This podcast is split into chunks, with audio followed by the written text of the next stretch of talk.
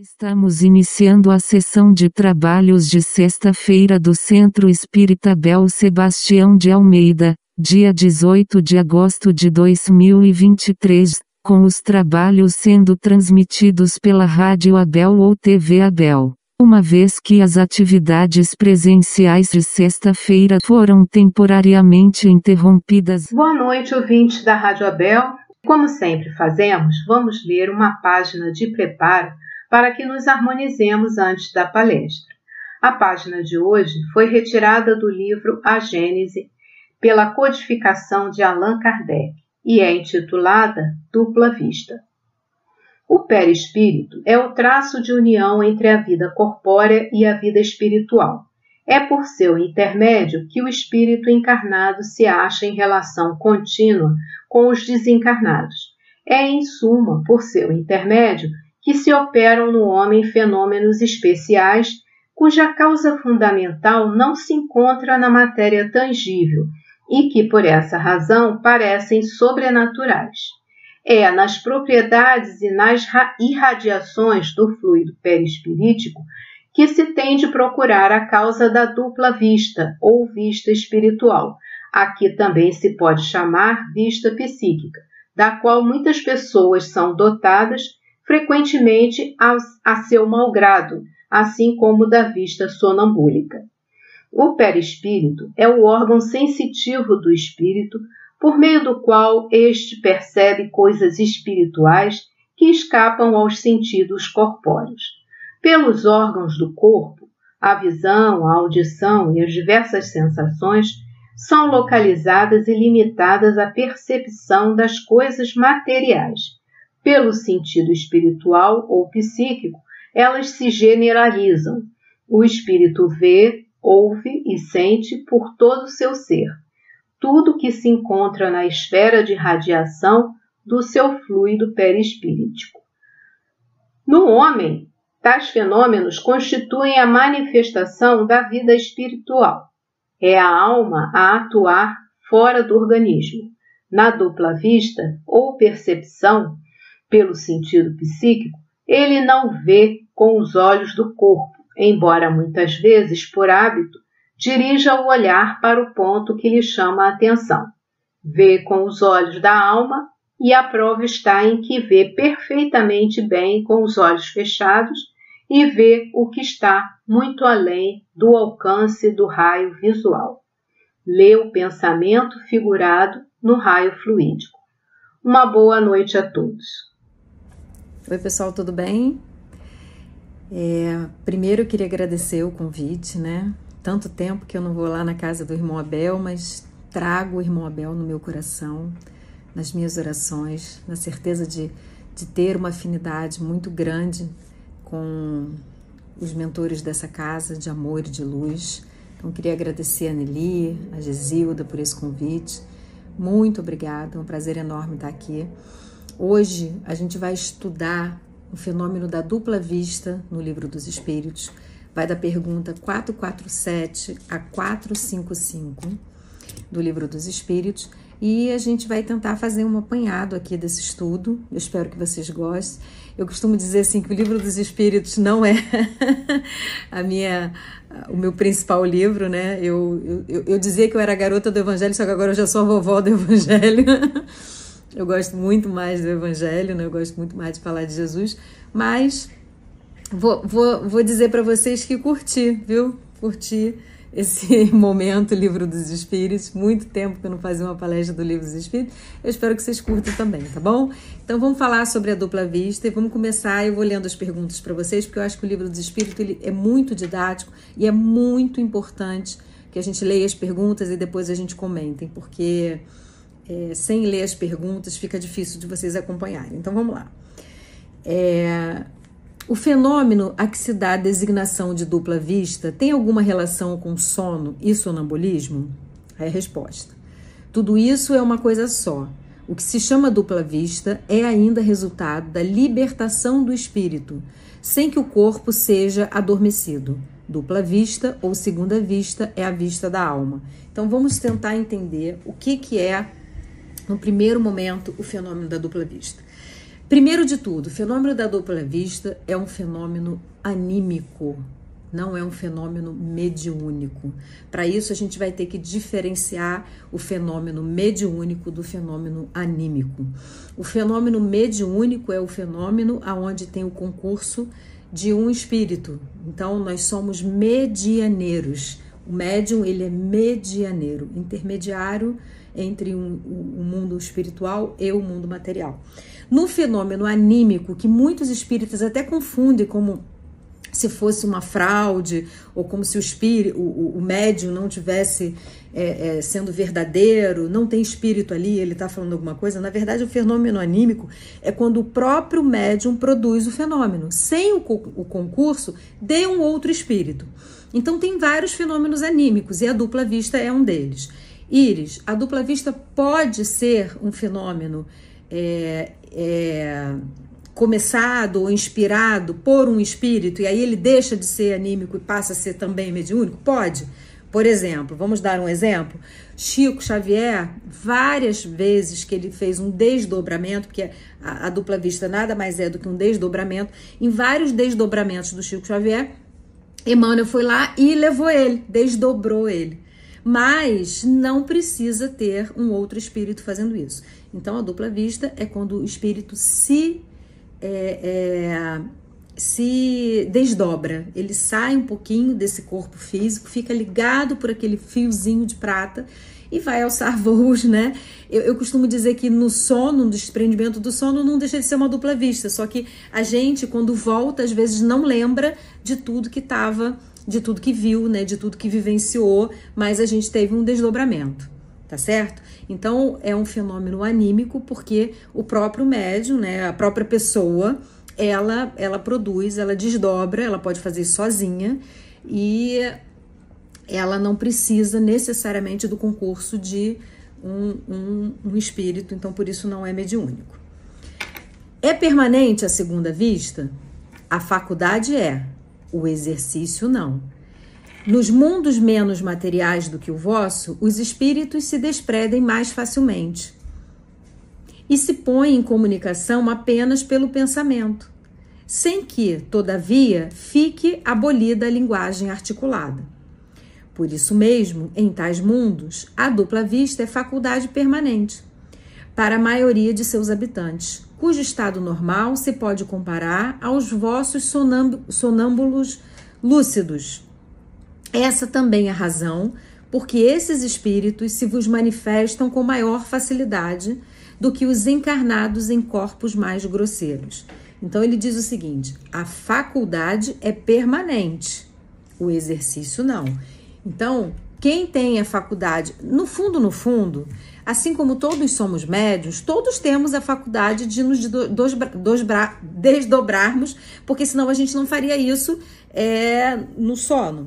A diferença da dupla vista é que esse espírito, por isso que a gente diz que é o fenômeno da dupla vista, ele desdobra, olha coisas, vai para algum lugar, vai, às vezes não precisa ser muito longe, tá todo mundo na sala, ele desdobra e vai para o quarto. Vai para o prédio do lado, né? Ou ele vai muito longe, pode ir até ir a outro planeta, dependendo do espírito, né? Então, e ele ele vê e volta e diz o que ele viu. Então ele tem uma certa consciência do que está acontecendo, do que ele está vivenciando. Tem um trabalho é, que, que é muito interessante, que é um trabalho chamado apometria. Não é um trabalho espírita, não é um trabalho é, que, que a doutrina espírita né, é, é, indique. Mas é um trabalho que existe, que, que, né, que é um trabalho que existe, é, é um trabalho é como se fosse é, é uma terapia alternativa. E na apometria, não estou dizendo que eu faço ou que eu gosto, tá? Só estou explicando como funciona o processo.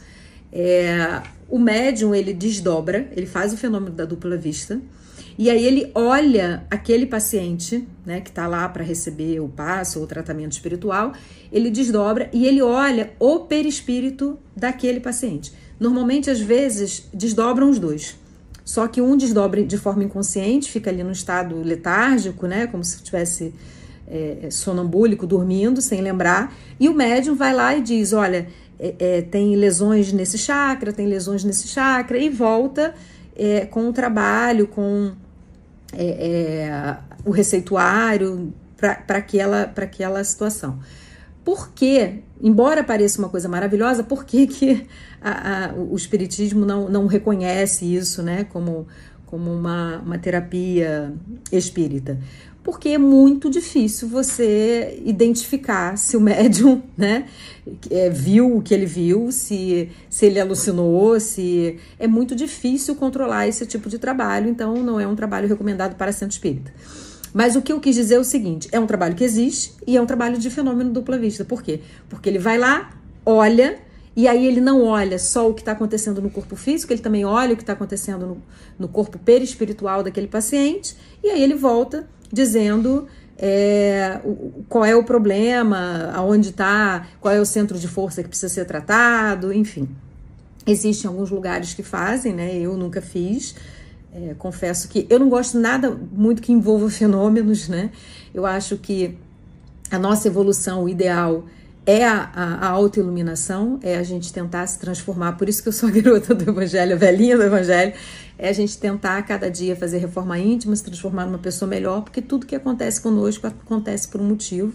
Mas não sou contra as terapias alternativas que façam bem, nada que a gente busque faz bem. Então, é, essa faculdade ela é permanente, porque você tem é, a faculdade, mas o exercício não. Por quê? Porque você não sai desdobrando o tempo todo.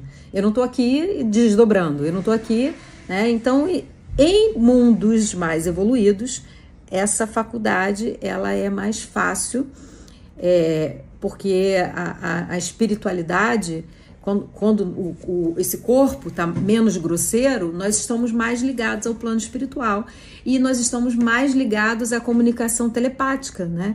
Então, esses em, em, lugar, em planos né, mais evoluídos, ela é um pouco mais comum e talvez até um pouco mais permanente até o próprio exercício, mas não no nosso.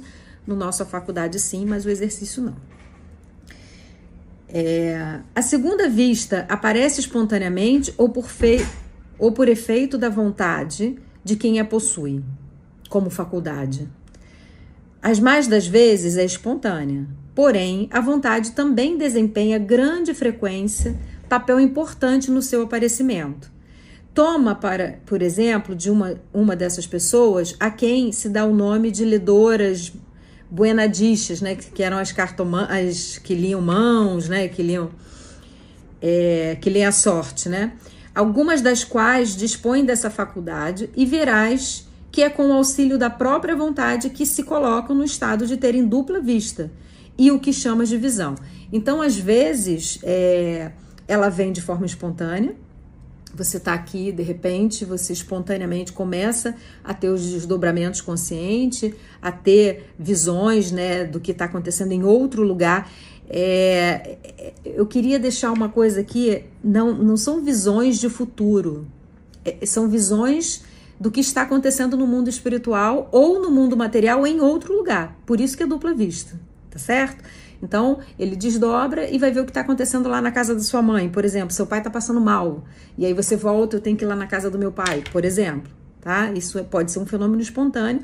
Você, não, eu, eu, eu vi de repente a casa do meu pai, eu acho que meu pai está precisando de ajuda e você às vezes nem entende que desdobrou, nem entende que foi lá, volta com essa sensação, volta com isso muito forte, porque não sabe lidar com o fenômeno, e aí acaba acontecendo. Ou você pode pedir, é, não, não pedir, não no sentido de pedir é, por merecer, mas no sentido de trabalhar e desenvolver. É muito importante é, que a gente saiba que, como é um fenômeno que não é necessariamente mediúnico, é um fenômeno anímico, é uma coisa que você trabalhando, você tem como desenvolver. Porque a mediunidade, como ela está muito relacionada a características orgânicas, embora a dupla vista também tenha, é, até tem, tinha um estudo que eu não tenho ele, senão eu mandava para vocês, mas eu via que é, eles fizeram um estudo com a pineal, é, a, com estudando pessoas que se diziam médium estudando monges budistas que, que, que atingiu a plenitude, o êxtase.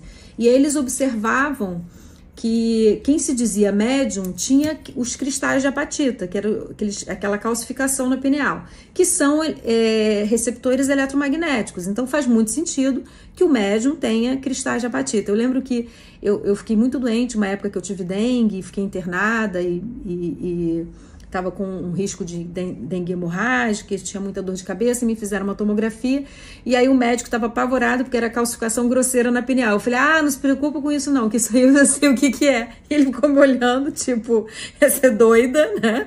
Eu tô aqui com uma coisa que pode ser um problema em potencial e ela tá achando que tá tudo bem, porque a religião dela disse que isso podia acontecer, e, enfim, e convivo com isso tranquila. Foi só uma comprovação de que eu não era maluca e de que as coisas aconteciam de verdade por um motivo.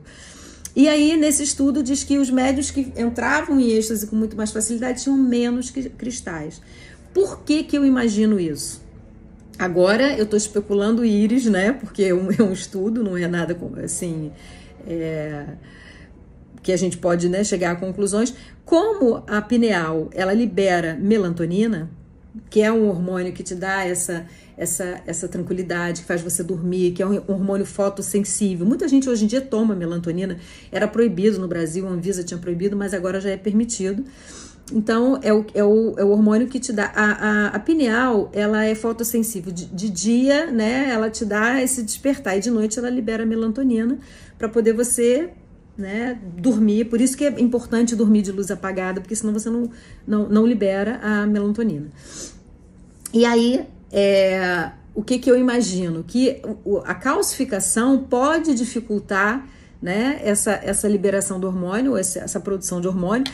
Inclusive, né, a gente tem aí relatos é, de muitos médiums que têm uma perturbação noturna para dormir, uma dificuldade por conta né, de, desse canal aberto, né? Se não, principalmente se não for uma mediunidade equilibrada, né? Educada, de estar tá com esse canal aberto o tempo todo e não conseguir relaxar. E quando você está com, com aqueles cristais mais baixos, talvez você tenha uma facilidade ou não de desprendimento. A não ser quando seja uma mediunidade extremamente missionária, como a do Chico, né? Que sabia lidar com aqueles cristais de forma né, surpreendente e, e conseguia o desdobramento com facilidade.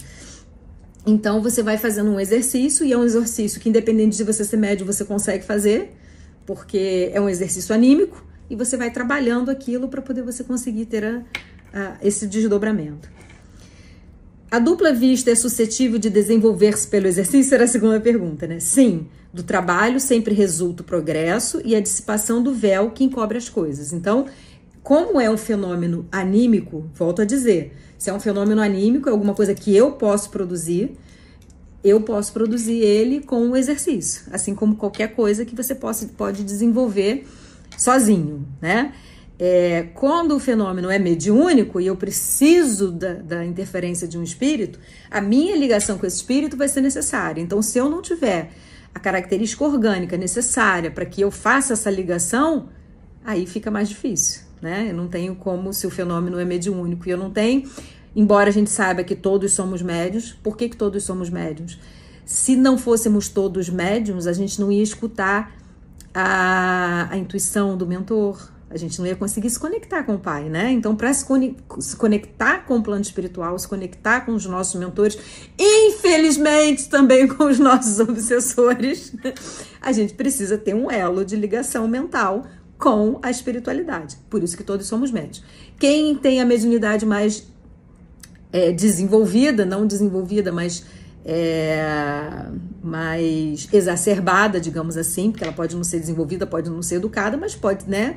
É o médium em desequilíbrio, mas ele pode ter mediunidade. A mediunidade ela não está relacionada nem ao conhecimento, nem à educação mediúnica, ela está relacionada a uma característica orgânica. Então, é, são espírito, espíritos que encarnam com uma ferramenta a mais de trabalho para que ele possa desenvolver né, ou os seus resgates, a, a, a sua, as suas provas, a sua evolução. Normalmente ligado a compromissos de outras vidas, né? A gente sabe que isso também acontece. Essa faculdade tem qualquer ligação com a organização física? Incontestavelmente, o organismo flui para a sua existência Há organismos que eles são refratários. Então, o que, que a gente imagina? Aqui ele não fala quais são os organismos refratários, mas como a gente tem esse estudo da pineal, provavelmente é, o espírito que o espírito, né, a, a organização que tem que tenha talvez receptores eletromagnéticos que fica ali não consiga desprender ou quando desprende desprende já para um fenômeno mediúnico não consegue ter né, o êxtase a tranquilidade né, ou pode ter algum outro fator que, que a espiritualidade ainda não nos revelou. Ou simplesmente a espiritualidade vai ali porque a gente sabe. Eu costumo dizer assim as pessoas às vezes ficam muito é, nervosa com o que vai acontecer, com as coisas no mundo, em como as coisas estão evoluindo.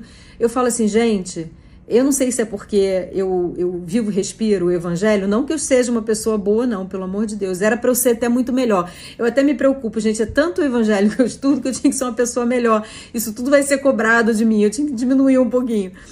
Mas uma coisa que a gente percebe estudando o evangelho é que o que Jesus quiser já que ele, ele fala pelo Pai, né? já que ele está no Pai, o Pai está nele, o que Jesus quiser vai acontecer. Então, é, é, várias passagens do Cristo da Bíblia, várias passagens, quando a pessoa pergunta assim, mestre, tu pode curar-nos? Ele, se eu posso, né? porque ele sabe é, que tudo que está acontecendo aqui na, na matéria está acontecendo por um motivo e ele sabe manipular, manipular os fluidos. Isso fazia isso encarnado. Imagina ele desencarnado. Então, às vezes, a espiritualidade diz assim: não, não, a íris não pode ter esse desdobramento, isso não é bom para ela, não é bom para quem está em volta. Vamos criar uma barreira para que ela não desdobre, ou pelo menos não desdobre desacompanhada. Pode acontecer.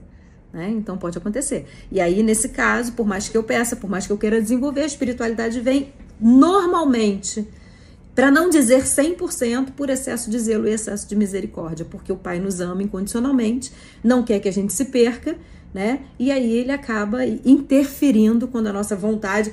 Não é que ele, ele interrompa o nosso livre-arbítrio, não é isso? Nosso livre-arbítrio de tomar decisões, tudo isso está acontecendo. Mas aquilo que vai nos prejudicar, ele diz: não, até nessa porta você não vai entrar, você vai entrar até aquela ali, nessa aqui você não entra. Então, a espiritualidade, por excesso de misericórdia, às vezes nos impede né, de, de, de acessar né, esses mecanismos. Por que a segunda vista parece hereditária em algumas famílias? Por semelhança da organização que se transmite como as outras qualidades físicas. Depois, a faculdade se desenvolve por uma espécie de educação que também se transmite de um ao outro. Então, é normal que a gente tenha é, no nosso histórico, no nosso. Eu costumo dizer assim: a gente vem num núcleo familiar afim, né, na nossa parentela espiritual. E a gente trabalha, tudo que a gente trabalhou nessa encarnação, a gente já vem, tudo que a gente trabalhou, não, desculpa, tudo que a gente já vem com facilidade nessa encarnação, a gente já trabalhou isso em outra vida. A gente começa a observar assim, caramba, mas essa família veio, só, só tem músico, todo mundo ali tem um dom para música. A gente sabe que o dom para música não é um dom genético. É óbvio, né, que aquilo ali são espíritos afins que nascem juntos, que desenvolvem aquela habilidade e a dupla vista é só mais uma habilidade que as pessoas desenvolvem e que as pessoas continuam trabalhando e aí acaba que parece que é hereditário, mas não necessariamente é hereditário. É exato que certas circunstâncias desenvolvem a segunda vista? Aí ele diz aqui uma coisa interessante, olha só. A moléstia, a proximidade do perigo, uma grande comoção podem desenvolvê-la. O corpo, às vezes, vem achar-se num estado da emancipação da alma, especial que faculta ao espírito ver o que não podeis ver com os olhos carnais. Nas épocas de crise, de calamidade, as grandes emoções, todas as causas, enfim, de superexcitação do moral, provocam, não raro, o desenvolvimento da dupla vista. Parece que a providência, quando um perigo nos ameaça, nos dá um meio de conjurá-lo. Todas as seitas e partidos perseguidos oferecem muitos exemplos, múltiplos exemplos desse fato. Eu não sei se vocês lembram, mas na época quando, quando começou o coronavírus, quando as pessoas estavam desesperadas, quando começaram as mortes, quando começaram a quantidade de relatos de pessoas falando que não, de repente, do nada eu vi um monte de gente sem máscara. Vocês lembram disso? E, e contando casos como se elas estivessem tendo alucinações coletivas E aí teve vários é, é, é, médicos falando né, sobre esse estado. De... Isso aqui é dupla vista. Algumas podiam até ser alucinações co coletivas, mas você fica num estado né, causado pela calamidade, pela que você acaba podendo é, é, acessar mecanismos né, de, de, de defesa, mecanismos que você acaba é, provocando esse tipo de fenômeno. É, uma coisa interessante que eu queria deixar claro aqui é que na dupla vista, essa vista, ela se dá, ela não se dá como a gente com os olhos, né? A emancipação da alma, quando você desdobra, né, no estado, nesse estado sonambúlico, é, o, a alma ela vê de qualquer ângulo. Ela não tem um, um olho fixo e eu só olho para frente. Então, por onde ela passa, ela pode estar vendo o que está acontecendo atrás. Ela tem uma, uma, uma, amplitude né, 360 que é difícil até para a gente entender. E muitas vezes, quando essa, essa alma, né, quando você no desdobramento volta, você não consegue entender como as coisas aconteceram, por que, que você viu as coisas daquela forma. As pessoas dotadas de dupla vista sempre têm consciência de que a possuem? Nem sempre. Consideram isso coisa perfeitamente natural. Muitos creem que, se cada um observasse o que se passa consigo, todos verificariam que são como eles. É porque às vezes a pessoa tem o fenômeno da dupla vista, consegue perceber as coisas, captar essa intuição do, do, do, da espiritualidade, receber antes algumas notícias. Não, eu percebi né, aquela coisa, história que eu falei do papai que está doente, que está em outro lugar e que precisava ligar. E ele não percebe, ele não se dá conta de que isso é um fenômeno. E que ele podia até trabalhar mais para o bem ou para o bem de outras pessoas, entendeu? Ele acha que todo mundo tem isso e, e segue a vida. Poder-se-ia atribuir uma espécie de segunda vista à, per à perspicácia de algumas pessoas que, sem nada apresentarem de extraordinário, apreciam as coisas com mais precisão do que outras. É sempre a alma a irradiar mais livremente e apreciar melhor o véu sobre a matéria. Então, às vezes, aquela pessoa que pesca tudo, que olha, que tem uma percepção ela às vezes não está olhando com os olhos da alma, ela está olhando com os olhos, ou oh, desculpa, com os olhos da, da carne, ela está olhando com os olhos da irradiação da alma. E aí muitas vezes você fala, como é que você percebeu isso? Ela irradiou. E a irradiação não deixa de ser um fenômeno de dupla vista. É, pode essa faculdade, em alguns casos, dar presciência das coisas? É aquilo que a gente falou de, de, de prever o futuro, né? Pode. Também dá os pressentimentos, pois que muitos são os graus que ela existe, sendo possível que no mesmo indivíduo existem todos os graus ou em alguns somente. É, eu queria definir um pouquinho, discutir um pouquinho isso aqui com vocês o seguinte: essas previsões de futuro, elas são muito relativas. Por quê? Porque como o futuro normalmente depende do livre-arbítrio, né? Você diz assim, ah, é, eu previ que alguém vai, vai cometer alguma coisa contra você. Aquela pessoa pode tomar a decisão de não cometer. Então, esse futuro, ele é muito relativo. O que que essa pessoa na dupla vista ela consegue ver? Ela tá na emancipação, ela consegue captar as ideias do que as pessoas estão pensando, do que as pessoas estão programando, mas não necessariamente vai acontecer. Por quê? Porque o livre-arbítrio muda tudo. Então você pode voltar e falar assim: olha, eu sei que você vai ser traído, que vai acontecer, que não sei o que, e nada disso acontece. Porque a pessoa, no final, cai em si, escuta o mentor e nada disso acontece. Então, essa previsão é muito relativa por conta disso. Né? Às vezes tem coisas que estão programadas, que estão escritas, né? que são as programações reencarnatórias. Mas como o amor cobre uma multidão de pecados, mesmo uma programação reencarnatória extremamente ali conjurada, séria, ela pode tomar um outro rumo. Né? Ela, você pode vir para perder um braço e perder um dedo, ou não perder nada. Então, é, é mesmo essas projeções né, é, de futuro que estão ali totalmente, parece né, que estão definidas, elas não estão definidas, porque o futuro ele muda o tempo todo. Ele é como um rio correndo que você sabe mais ou menos onde ele vai dar, mas você não sabe necessariamente né, o que, que ele vai encontrar pelo caminho, como é que essas águas vão, vão estar e como é que ela vai acontecer.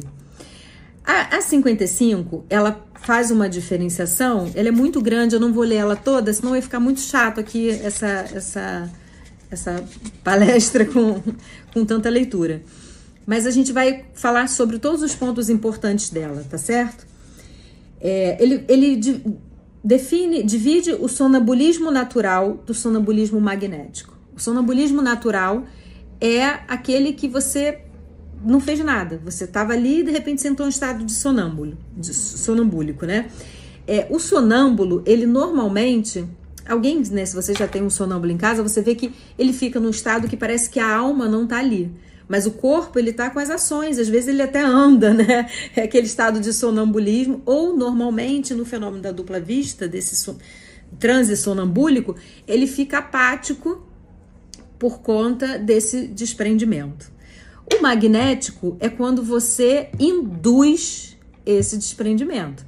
Então você vai e você promove esse desprendimento. Então eu vou fazer aqui um on e eu vou tentar desprender porque eu quero, né? Eu vou produzir um fenômeno de desprendimento. Eu entro num transe sonambúlico e promovo esse desprendimento. É... O, o, sonambulismo, ele é muito mais, embora a psicologia estude ele né, de várias formas, sobre a, a, preocupação do cérebro, sobre.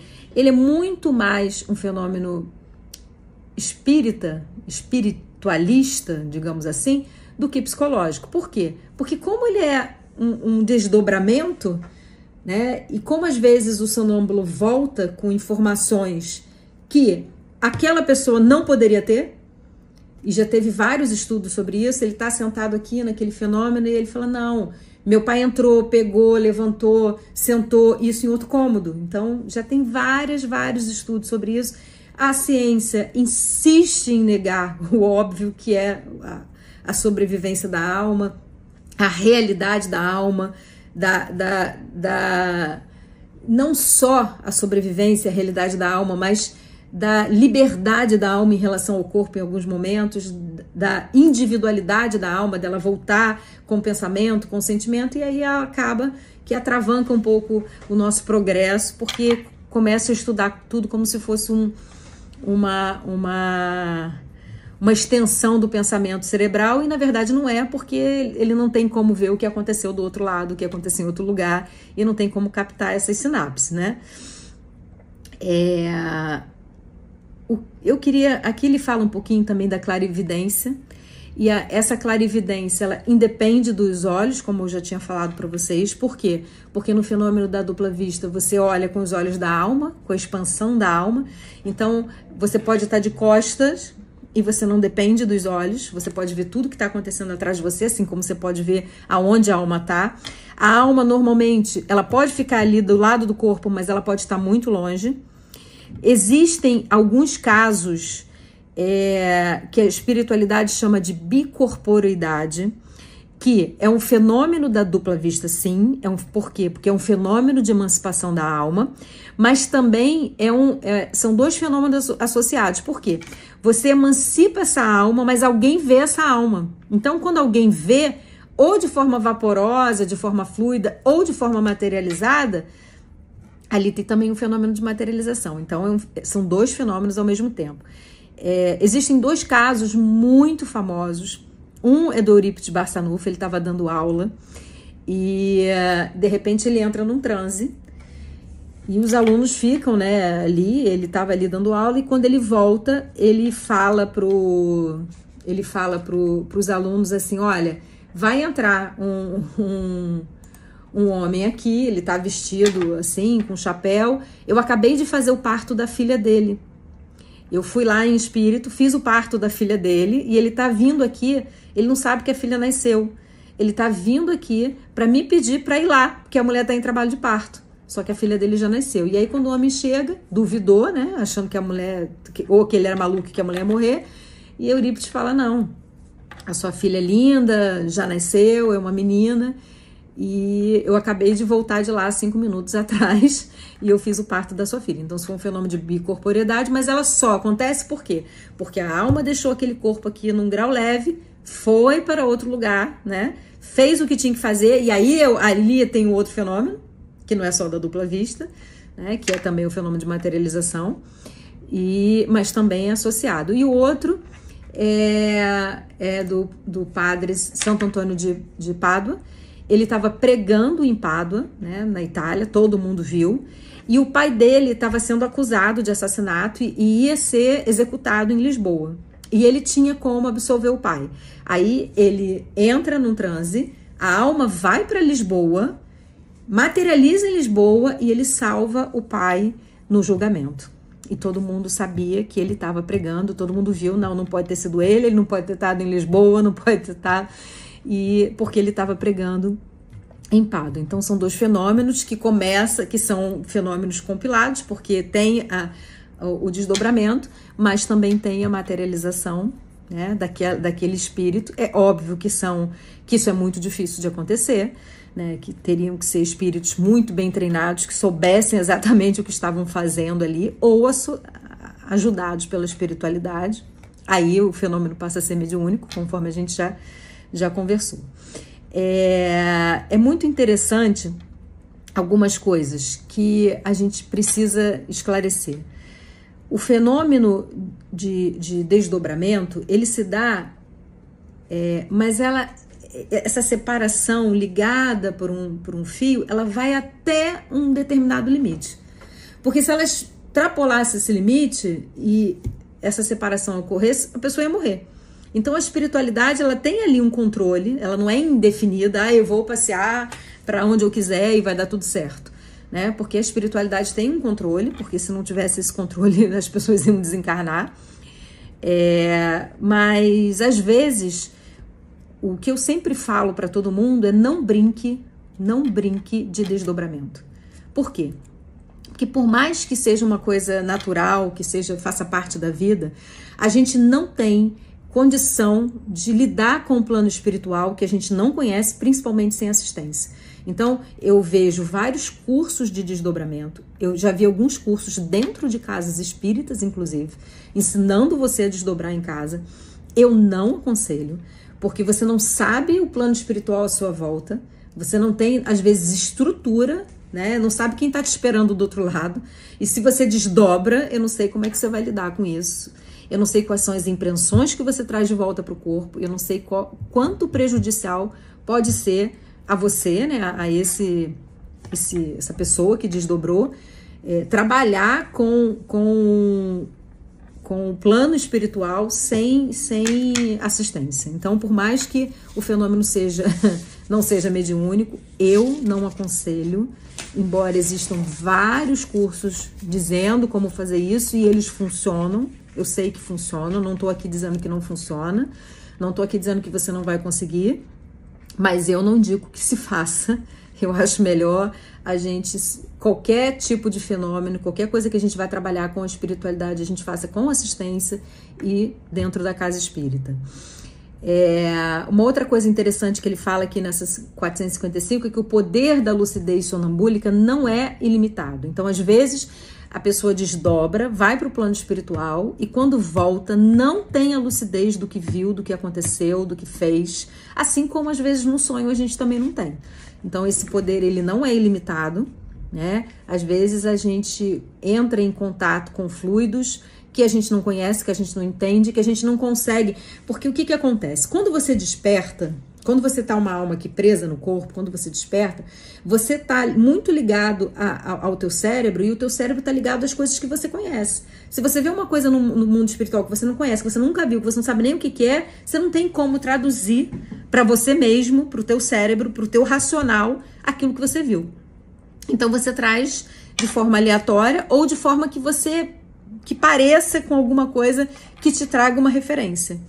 É, quando os índios viam as caravelas, como eles nunca tinham visto uma, uma, uma caravela, eles não conseguiam ver direito a caravela. Eles achavam que o, os portugueses estavam andando sobre as, as, ondas, a ponto de acharem que eles eram deuses que andavam sobre as ondas. Então, por quê? Porque era uma coisa que eles nunca tinham visto. E isso no plano material. Imagina no plano espiritual. O, o quanto isso é complicado, o quanto isso é difícil. Tá certo? É, os espíritos que desdobram, eles entram em contato com os fluidos que compõem os perispíritos, de encarnados e desencarnados. E muitas vezes, é, no desdobramento, ele consegue captar a essência telepática, porque a telepatia vai ser a nossa linguagem do futuro. Mesmo ele, ele falou ali que. Kardec fala ali que. O espírito fala para Kardec, desculpa. Que em, em espíritos, é, espíritos ó, em mundos é, mais evoluídos ainda tem a linguagem didática, a linguagem né, telepática, a linguagem de, dessa fluidez, elas são muito mais utilizadas. Então, é, você entra em contato com os fluidos e você consegue captar a, o sentimento. Muitas vezes é, você adivinha o pensamento pelo sentimento. E às vezes você consegue fazer isso encarnado também, né? Às vezes você olha, às vezes você interpreta mal, às vezes você acha, ah, a pessoa me olhou de um modo estranho. Às vezes ela não te olhou de um modo estranho, ninguém percebeu, mas você captou uma energia, né? Você captou uma energia e aí a pessoa olha para você, acha que você tá doido, que não foi nada disso. É, eu queria diferenciar um pouquinho o êxtase, né? Que a gente falou desse êxtase, né? É, da, da, meditação. Ele, você pode penetrar no mundo desconhecido através desse êxtase. Não é uma coisa ruim se você faz isso muito bem equilibrado, com oração, né? Com cuidado. É, mas a gente precisa muito evitar esses exercícios de curiosidade, esses exercícios de, ai, deixa eu ver se eu consigo chegar na casa de alguém, deixa eu ver, porque são exercícios muito perigosos, a menos que você realmente tenha é, é, muita assistência para que você possa voltar para o teu corpo físico, né? Sem a, a, a, essas impressões que você pode trazer do plano espiritual. Até mesmo quando a gente faz, por exemplo, uma mesa mediúnica, essa mesa mediúnica ela tem que ser assistida, por quê? Para que o espírito, né, não traga as impressões que ela vê ou que ela recebe, né, do plano espiritual, para que a espiritualidade possa trabalhar e nesse fenômeno de desdobramento é a mesma coisa. Então, volto a dizer que que a gente precisa trabalhar com isso. Eu acho que a gente falou praticamente de tudo. É, eu espero que vocês tenham gostado. é um assuntozinho, eu costumo dizer que essa parte científica normalmente para mim, né, não é tão atrativa, mas eu falei assim, o Hernani tinha que ter dado essa palestra porque ele adora. Mas eu acho que a gente conseguiu aqui definir tudo de forma clara, lembrando, né, que uh, normalmente os fenômenos anímicos às vezes também tem ali um quê, né? né de, de, de mediúnico, a diferença é quem está produzindo o fenômeno e, e, que o fenômeno anímico não é necessariamente uma fraude, uma mentira, mas é alguma coisa que o próprio médium. É, eu queria falar uma coisa rapidinho, eu sei que a gente está tá acabando o tempo. Uma vez eu estava num, num, num centro espírita em Fernando de Noronha e aí uma, uma, uma médium da casa falou assim: ah, aquela outra ali não é médium, não, ela fica fingindo, ela fica na mesa mediúnica, ela fica fingindo. E aí um espírito aparece para mim e diz assim: olha, fala para ela que ela está sendo tratada, ela não está fingindo, ela está tendo lembranças de outra vida.